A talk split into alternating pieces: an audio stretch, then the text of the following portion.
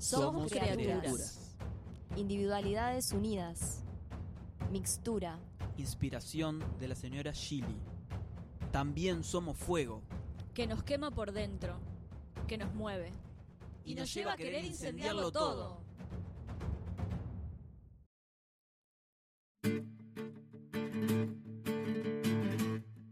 Abajo los muros es un espacio que se propone visibilizar las formas en que se manifiesta el especismo y su naturalización en el cotidiano, así como dar difusión a manifestaciones, proyectos y colectivos que luchan por la liberación animal. Otra granja, otro psiquiátrico, otro cubículo sin ventanas para ver el sol, otra tienda de cachorros, miles de vidas en estado de destrucción, miles de formas de naturalizar la agresión, otros CIES en proceso de... Episodio 1. Abriremos jaulas a través del tiempo.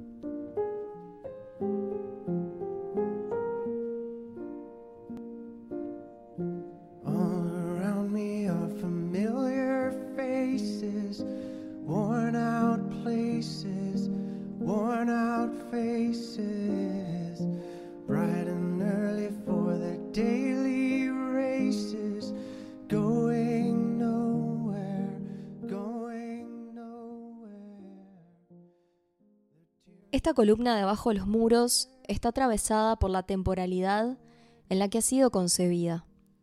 Dos fechas se imponen en la agenda. Y la Comunidad de Madrid ha suspendido la actividad investigadora de un laboratorio por presunto maltrato animal tras una inspección. Lo ha hecho después de que una ONG denunciara los hechos a través de un vídeo con prácticas muy crueles. Les advertimos de la dureza de las imágenes. El 10 de abril sale a la luz, por medio de Cruelty Free International, material audiovisual obtenido por un activista que estuvo trabajando de manera infiltrada durante dos años en Vivotecnia, laboratorio de experimentación animal en Madrid. El material muestra cómo el personal del laboratorio maltrata y humilla con extrema violencia a los animales. A raíz de ello, se abre una investigación para aclarar los hechos ocurridos, los cuales llevaron a que activistas se concentraran y movilizaran por varios días para reclamar el cierre inmediato del centro de tortura, así como la liberación de los animales para que sean llevados a santuarios y refugios, denunciando además que el de Vivotecnia no es un caso aislado. Un año más, las entidades de derechos animales reclaman el fin de la vivisección en el Día Internacional del Animal llamado de laboratorio. El 24 de abril se conmemora el Día Internacional del Animal de Laboratorio, el cual se celebra mundialmente desde el año 1979. Esta fecha tiene por objetivo visibilizar e invitar a la reflexión acerca de las torturas a las que han sido y son sometidos los animales de laboratorio, causándoles daño físico y psíquico, privándoles de su derecho a la vida y la libertad.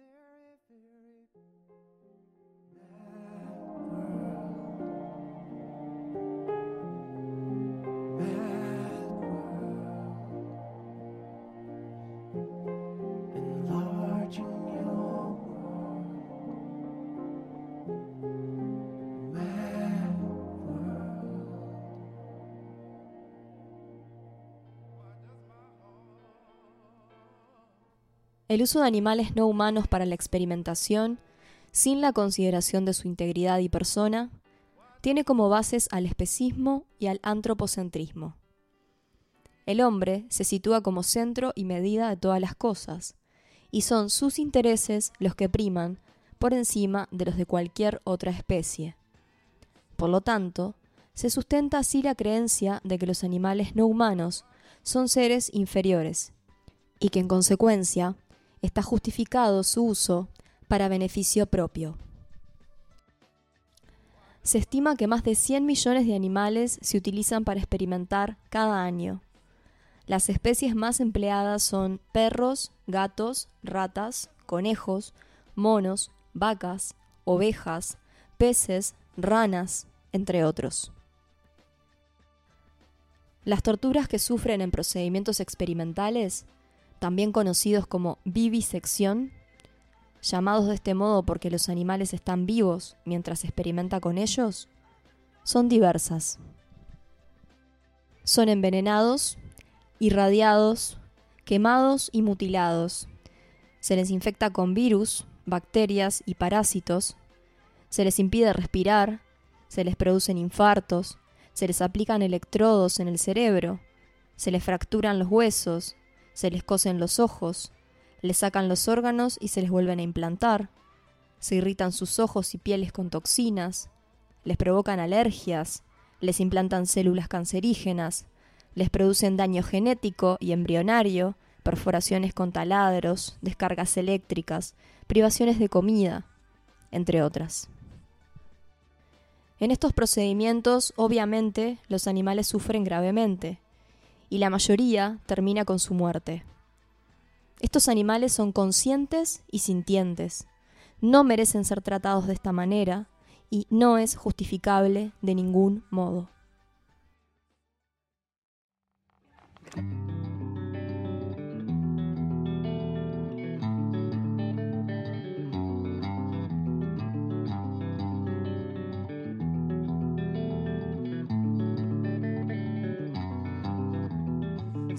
Quebró el coral, gris quedó su luz. ¿Dónde van las almas que lloran? Voy a desestructurar esta construcción. Frágiles de cimiento venenoso.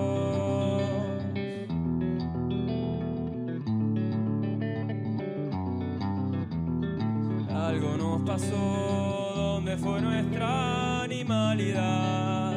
Somos artificios rotos, ¿qué es lo que pasó? ¿Dónde ocurrió la inflexión? ¿Dónde todo se derrumbó?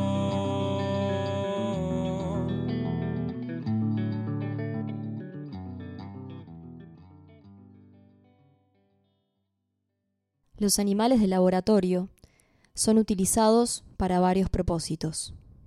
En el testeo de cosméticos y productos del hogar, para la investigación militar, probando nuevo armamento, balas y agentes químicos, así como el efecto de las quemaduras y el veneno,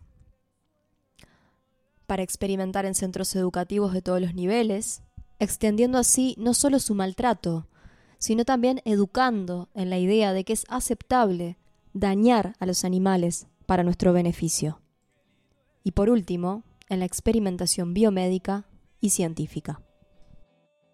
Esta última es la más apoyada, alegando que no existen métodos alternativos, o que los mismos no son lo suficientemente fiables, y que es de suma importancia para el avance en la cura de enfermedades y el desarrollo tecnológico de la humanidad.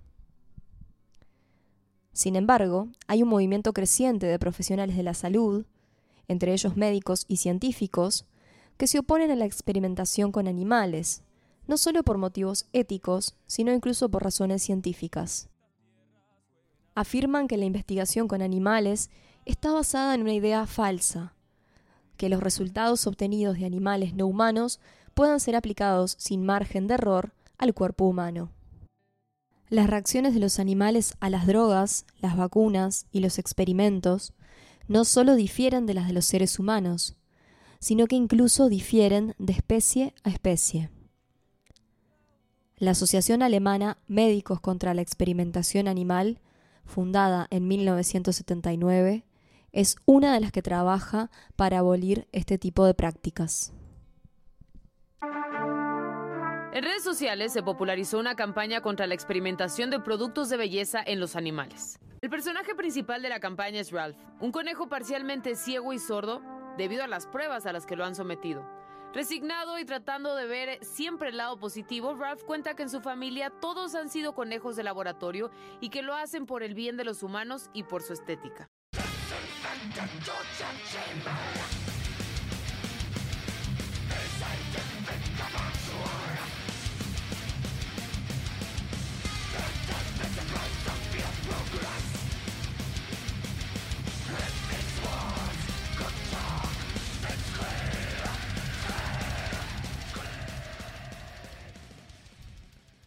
Existen alternativas, más éticas, seguras, efectivas y económicas, como por ejemplo el uso de cadáveres donados, el cultivo in vitro de células y tejidos, los simuladores de pacientes humanos, modelos en computadora y el mismo estudio con voluntarios humanos.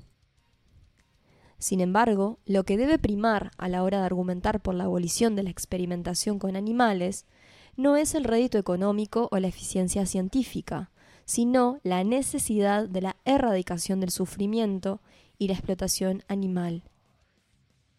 Si te interesa saber más sobre estos métodos, en Internet puedes encontrar innumerables fuentes de información y listas de procedimientos de experimentación que no utilizan animales en sus procesos. En este sentido, la página de PETA es un buen comienzo. Incluso, hoy por hoy existen apps que nos permiten saber si una marca experimenta o no con animales y de este modo hacernos más conscientes y responsables de nuestros consumos.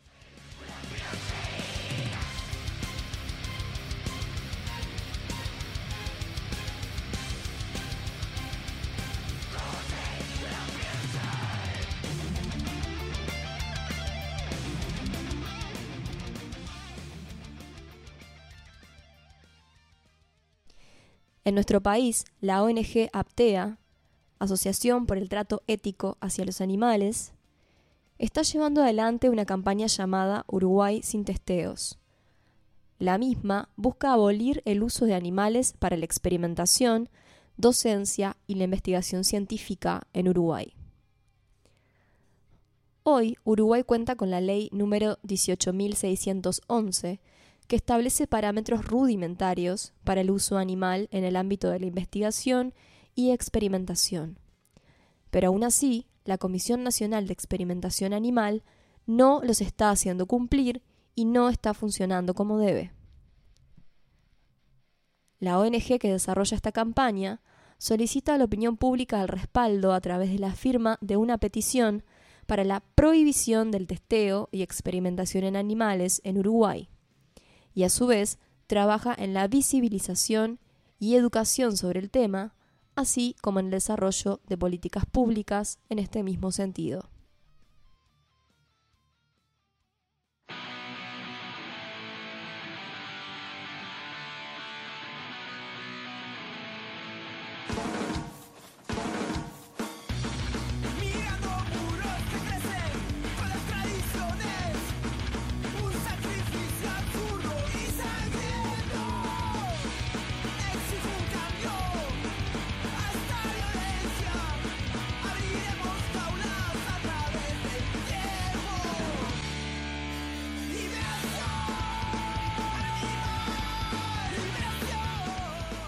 Otras formas de actuar por la liberación animal son aquellas que apelan a la acción directa como método.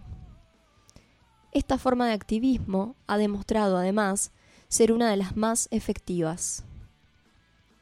En este sentido, el Animal Liberation Front, o Frente de Liberación Animal, ha sido precursor desde los años 70 en la lucha por acabar con la esclavitud basada en la discriminación por especie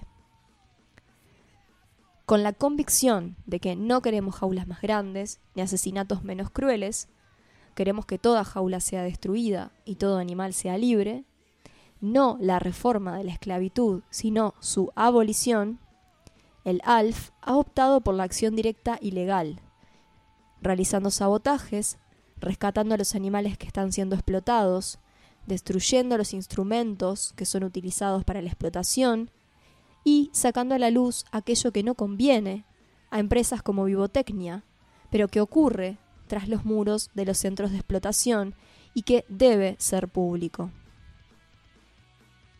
Reconocer nuestros privilegios como especie y nuestra participación o colaboración con la violencia especista es el primer paso. El siguiente es hacer para acabar con estas formas de explotación. El ALF transmite un mensaje claro y contundente que llama a la acción colectiva por la liberación animal. Cualquiera puede hacerlo. Nos oímos la próxima, hasta destruir todos los muros.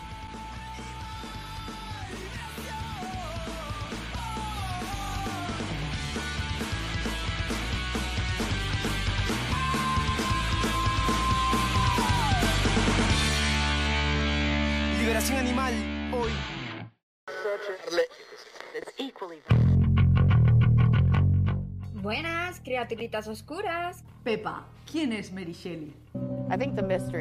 Creo que el misterio lo hace más interesante y por eso todo el mundo habla de ello en Facebook, en las noticias.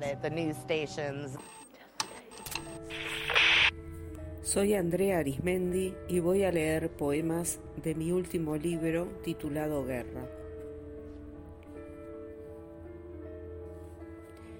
Hay un mundo desencantado, roto, herido de muerte y fuego, un mundo que igual ríe y aplasta. Mejor no, no lo nombres, ese no entra en el poema. Hay un mundo que patea, lastima, mutila o viola y sin embargo muere con la espada que mata. A ese tampoco, no lo dejes pasar, que no entre, por favor, en el poema. Que se callen los libros, que no canten los pichones en los nidos, que no haya un cirio en vela ni brújula en las naves, que no sientas la lluvia en la cara ni el viento en la espalda, que las nubes no te dejen ver el sol hasta que las palabras recuperen su rumbo.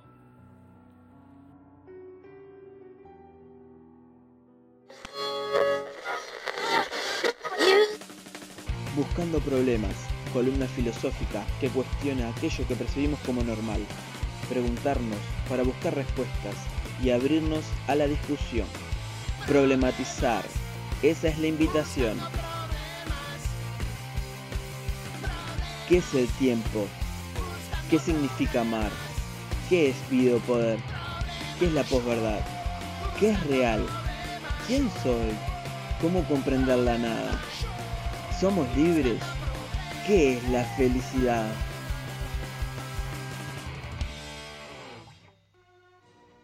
El primero de mayo de 1886 se inició una huelga obrera en Chicago para reducir a 8 horas diarias el tiempo de trabajo. Esta huelga era parte de un amplio movimiento de masas obreras y populares en los Estados Unidos para reducir la durísima jornada de trabajo que llegaba hasta 12 y 14 horas durante 6 días a la semana, en muy penosas condiciones laborales, con disciplinas muy duras, con despidos inmediatos, con abusos de todas clases, incluidos los sexuales, con explotación infantil, sin derechos sociales ni políticos, sin cobertura sanitaria pública. El primero de mayo de 1886 se organizó una gran marcha por parte de trabajadores explotados en la plaza de Haymarket en Chicago, Estados Unidos, en la que luchaban por una jornada laboral de 8 horas. El reclamo era 8 horas para el trabajo, 8 horas para el sueño y 8 horas para la casa. Días después, en otra marcha más pequeña, estalló una bomba que mataría a algunas personas, incluyendo a un policía. Este hecho haría que se detuvieran algunos líderes y estos fueron finalmente condenados a muerte. A estos cinco dirigentes asesinados se les conoce como los mártires de Chicago. En honor a la lucha por la jornada laboral de 8 horas y en memoria de los trabajadores, el primero de mayo se celebra el Día Internacional de los Trabajadores.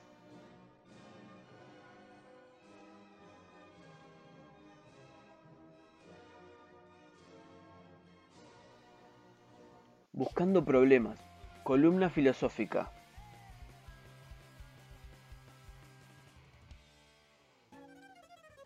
La breve reseña histórica tomada de rebelión.org e Infoabae es un pretexto que invita a la reflexión conmemorativa para saludar a los trabajadores en un día muy sentido por los movimientos sindicales del mundo entero. Vale la aclaración que en Estados Unidos, lugar donde acontecen aquellos hechos de violencia física y política, no se conmemora oficialmente el Día Internacional del Trabajo en mayo, pues el Labor Day se celebra en septiembre. Tomemos conciencia del ejercicio de poder político que determina la agenda en Estados Unidos. Desde esta humilde columna filosófica les propongo no solo detenernos en la reflexión conmemorativa, recordando estos hechos, sino un pretexto para poder pensar nuestro presente trabajo y nuestro teletrabajo. En términos generales, podemos ver tanto a nivel nacional como internacional, que los efectos de la pandemia que estamos transitando han generado el estancamiento de algunos sectores y particularmente el desempleo. Es decir, las crisis económicas a las que ya nos tiene acostumbrado el sistema capitalista. No obstante, lo que parece interesante para analizar es la mutación del trabajo. Fundamentalmente, la introducción del concepto de teletrabajo como idea que se viene desarrollando desde el surgimiento del fenómeno de la Internet, pero que ahora se ha impuesto, puesto que existe la disposición tecnológica y existe también un interés político para que este sea el camino y la viabilización de la producción del trabajo. Con fundamento, como tantas otras variaciones y modificaciones en la emergencia sanitaria denominada pandemia del COVID-19, se plantea la necesidad urgente de llevar a cabo estas transformaciones. Sin embargo, vale aclarar que el propio Foucault decía en alguna de las entrevistas que supo realizar que el poder no necesita de fundamento. Hay una dimensión, un sector del trabajo en particular que me interesa analizar, que ha sufrido los cambios que hemos denominado teletrabajo. Justamente me refiero, nada más ni nada menos, que al trabajo de la educación, que implica el trabajo de los trabajadores docentes, así como los trabajadores no docentes, que también son parte fundamental de las instituciones educativas así como el centro de las mismas, es decir, los estudiantes, los cuales son los más afectados por estos cambios. ¿Cuál es la principal crítica a esta situación de la educación a distancia? No es solamente la falta de la presencialidad, que es la esencia del acto educativo, el aula, entendido como un lugar de encuentro político y social entre docentes y estudiantes con el objetivo de construir y construirse, sino la reducción del campo de posibilidades educativas en cadenas de automatización. Y todos los estudiantes y hasta los docentes que no dispongan de los medios quedarán al margen. De lo que se trata es de entender que esta reducción de las posibilidades es una manifestación del poder. Si bien desde el discurso los sistemas de gestión educativa y las plataformas digitales se presentan como una panacea, una ampliación de las posibilidades de la educación a través de la herramienta digital, en un profundo análisis podemos darnos cuenta que lo que sucede en realidad es una reducción de estas posibilidades en tanto que se lleva a cabo mediante y solamente mediante estas tecnologías, lo que provoca la automatización del poder. Es decir, no es necesaria la actuación de un sujeto en particular, sino que cada quien, cumpliendo con su rol, hace de la reducción y del control del proceso de educación antes complejo y ahora simplificado, reducido, damnificado. Todos los datos, tanto de docentes como estudiantes, son cargados a la World Wide Web. Ahora, el fenómeno educativo queda registrado en las redes sociales educativas. A qué hora se carga una tarea, a qué hora se realiza una clase por videoconferencia, a qué hora se entrega esa tarea, a qué hora se entrega esa devolución. Todo está rigurosamente registrado, lo cual facilita el trabajo de control.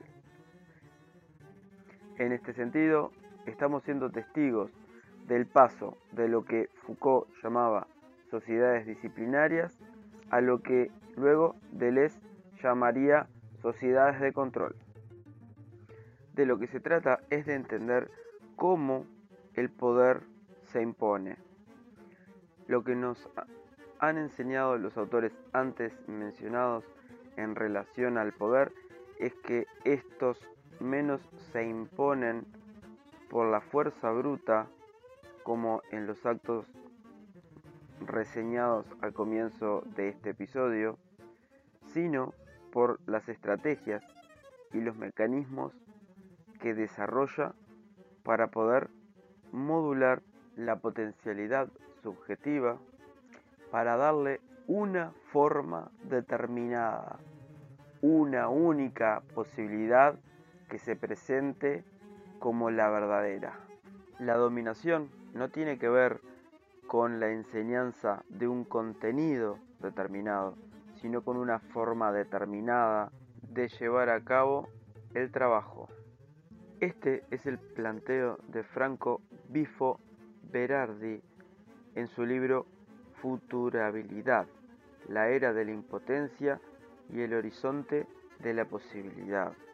En el mismo, el autor plantea un fenómeno que resulta sumamente importante a analizar en nuestra época, la separación entre lo que él llama el cerebro conectivo y el cuerpo social.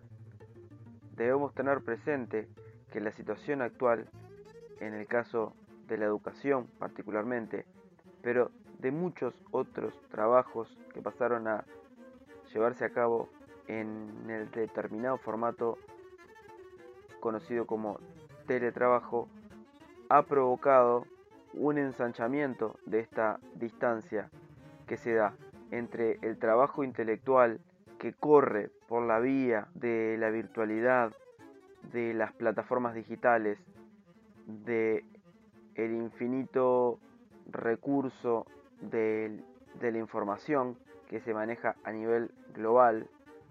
Y por otro lado el cuerpo social, la verdadera condición de posibilidad de toda potencia subjetiva que se mantiene aislado, oculto, ordenado, individualizado, controlado como un cerebro en una cubeta. El problema es que esta separación arbitraria, determinista del poder implica un gran avance en lo que significa la producción a nivel conectiva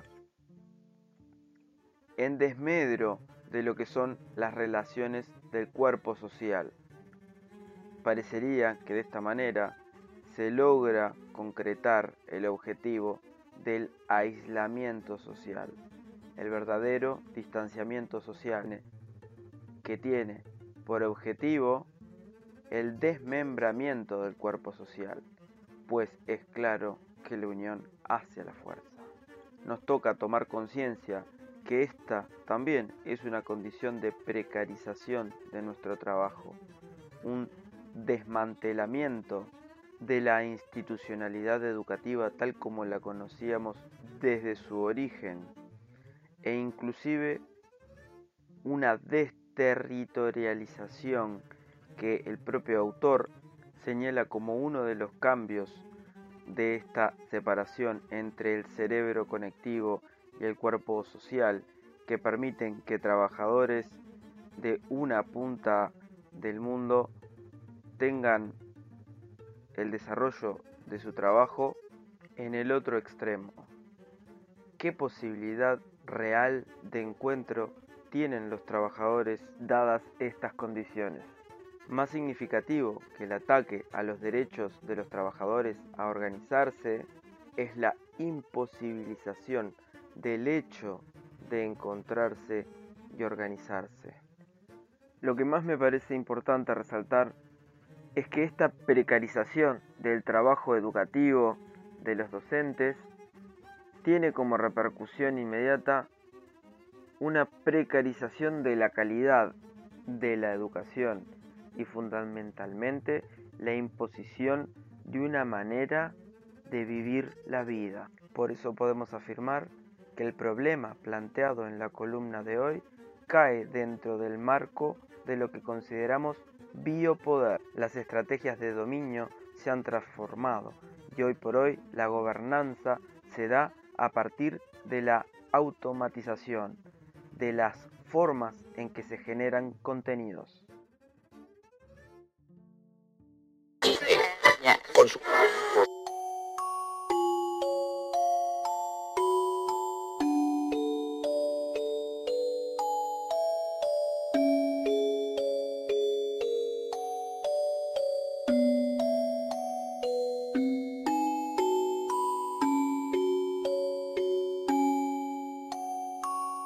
Hola y bienvenidos a Ruidos Disidentes, un espacio dedicado a la música desde la comunidad LGTB y los feminismos.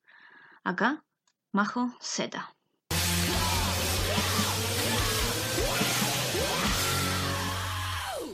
Este tercer episodio es dedicado a Kitty y su maravilloso disco debut.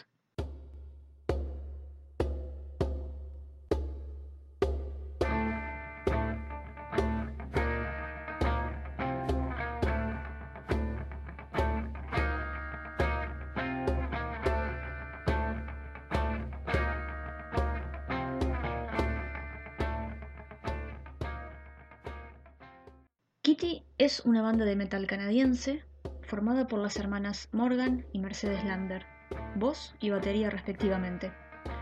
Sus orígenes se remontan a 1996, cuando Mercedes y la primera guitarrista Fallon Bowman, quienes eran compañeras de escuela, comienzan a juntarse a hacer música.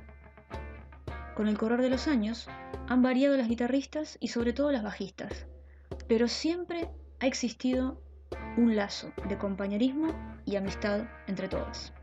Y hasta la fecha cuentan con seis discos editados. El debut se llama Speed y fue publicado en 1999, cuando las integrantes tenían entre 18 y 20 años.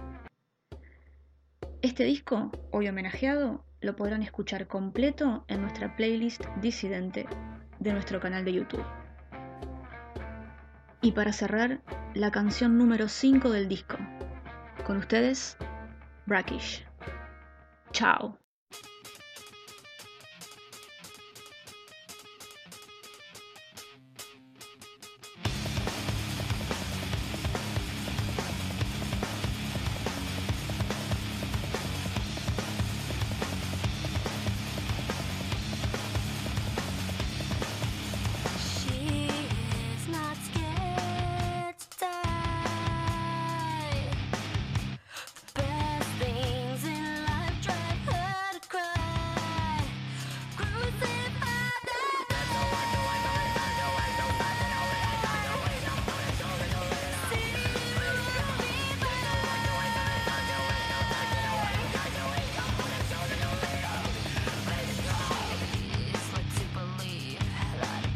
okay. Look at your face, scarred in dismay. But times have changed.